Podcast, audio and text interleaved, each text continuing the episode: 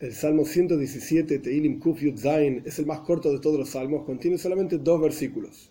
Entonces, vamos a estudiar los versículos primero y luego vamos a explicar por qué son dos versículos, a qué se refieren, en qué momento están hablando estos dos versículos. Aleph 1. Alaben a Dios todas las naciones, ensálcenlo, alábenlo también. Kol todos los pueblos. ¿Veis? Dos. Porque se fortaleció sobre nosotros su bondad, la bondad de Dios, y la verdad o la fidelidad de Dios son eternas. Alaben a Dios. Este es todo el salmo. Ahora bien, nuestros sabios en el Midrash traen varias explicaciones sobre en qué momento, a qué se refiere realmente este salmo. La primera explicación es que se refiere al momento del descenso de las lluvias. Todas las naciones, todo el mundo literalmente alaba a Dios y agradece a Dios por el descenso de las lluvias. Este es un asunto. Otro asunto es en el momento de la Geule, de la redención final, con la venida de Moshiach pronto en nuestros días, todas las naciones vamos a comprender y entender la presencia de Dios, vamos a percibir la presencia de Dios, y esto va a llevar a alabar a Dios en todos lados, en todos los lugares. ¿Por qué habla de Goim y Umim? Goim significa pueblos, Leumim también significa pueblos. Entonces, ¿por qué habla de esta manera? El Midrash explica, Goim se refiere a aquellas naciones que hicieron daño al pueblo judío, hicieron sufrir y oprimieron al pueblo judío. Umim se refiere a las naciones que no hicieron daño al pueblo judío. En el futuro por venir, por cuanto está escrito en Tzfania, un versículo famoso, en Tzfania capítulo 13, versículo 9, entonces en la época de Mashiach Dios va a tornarse a todas las naciones con una lengua clara, todos van a servir a Dios, hombro a hombro, etc. Entonces, todas las naciones, aquellos que hicieron daño, aquellos que no hicieron daño, van a alabar a Dios. Otra explicación que trae el Midrash al respecto de una comparación entre Abraham vino, Abraham nuestro patriarca, y tres otros personajes, Hanania, Mishael y Azaria. Abraham vino fue echado, según la tradición de nuestros sabios, a un horno ardiente por Nimrod. Entonces, en ese momento en que Abraham vino fue echado al, horno ardiente, apareció Gabriel, el malach Gabriel, un ángel que se llama Gabriel, y quiso salvar a Abraham vino.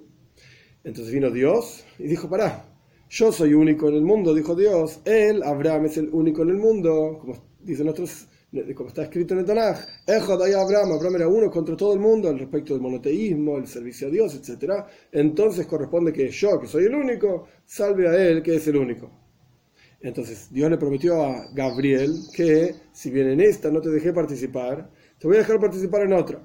Entonces, cuando Nebuchadnezzar, en la época de la destrucción del primer templo, en el momento del exilio del pueblo judío, 70 años en Babilonia, echó a estos tres otros personajes, Hanania, Mishal y Azaria, dentro de un horno ardiente, ahí apareció Gabriel y Dios permitió que Gabriel los salve de dentro del horno ardiente. Y ahí ellos dijeron estos versículos.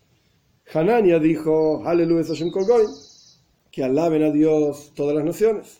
Mishael dijo, Shabhu Kolaumim, que lo ensalcen, lo alaben todos los pueblos. Y Azaria dijo, que porque sobre nosotros, o sea, sobre ellos tres, Dios fortaleció su bondad, Gobar es Gabriel, Geburas, poder, severidad. Justamente sobre nosotros está el poder, la fuerza de Dios a través de este ángel que se llama Gabriel. Y Gabriel mismo que dijo, la fidelidad de Dios es eterna, porque él prometió en la época de Abraham vino, muchísimos años antes, que me iba a permitir salvar en este mundo y de la misma manera Dios cumplió, por así decir, esa promesa. Así explican nuestros sabios en el Midrash a qué se refieren estos dos versículos. En términos más sencillos y literales, Radak, uno de los comentaristas principales de los Tehilim, de los Salmos, explica por qué hay dos versículos aquí. Porque uno está hablando sobre las naciones del mundo, que ellos van a alabar a Dios en la época de Mashiach y van a cumplir sus siete preceptos y van a estar, por así decir, separados de Dios. Por eso son dos versículos. Un versículo está hablando de los Penay de las naciones del mundo.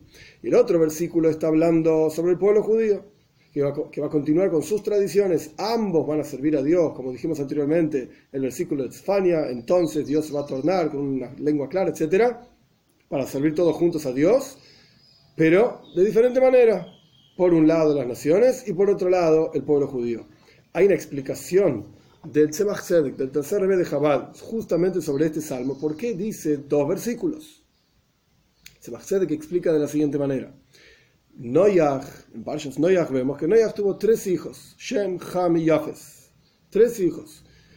Nuestros sabios explican que en el futuro por venir, Dios va a destruir un tercio de los seres humanos de la tierra. ¿Cuál es ese tercio que va a destruir? Justamente los hijos de Ham. Es decir, toda la descendencia de Canaán, las personas que vivían en la tierra de Canaán, que después se transforma en la tierra de Israel, esta gente va a ser destruida. ¿Y quiénes van a quedar? Los descendientes de Shem y los descendientes de Jefes. Por eso el Salmo tiene dos versículos. ¿Qué diferencia hay entre los descendientes de Canaán y los descendientes de Shem y Jafes? Que Shem y Jafes se pueden refinar, por así decir, se pueden elevar, y los descendientes de Canaán no, hay que destruirlos. Existen dos tipos de clipa. Clipa significa literalmente cáscara. Pero en, los escritos místicos se explica que existe ketusha, santidad, y clipa, impureza, por así decir, pero de vuelta, cáscara la cáscara tiene dos funciones, por así decir.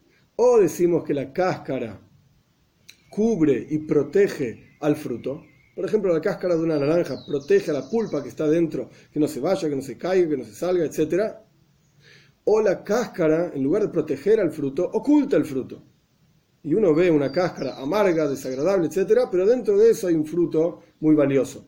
De esta misma manera explicamos que hay dos tipos de clipes, dos tipos de cáscaras, por así decir.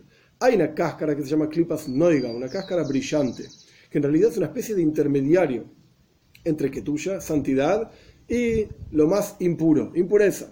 ¿Qué significa un intermediario? Significa un nivel neutro, que si se utiliza para bien, se puede elevar hacia Ketuya, hacia santidad.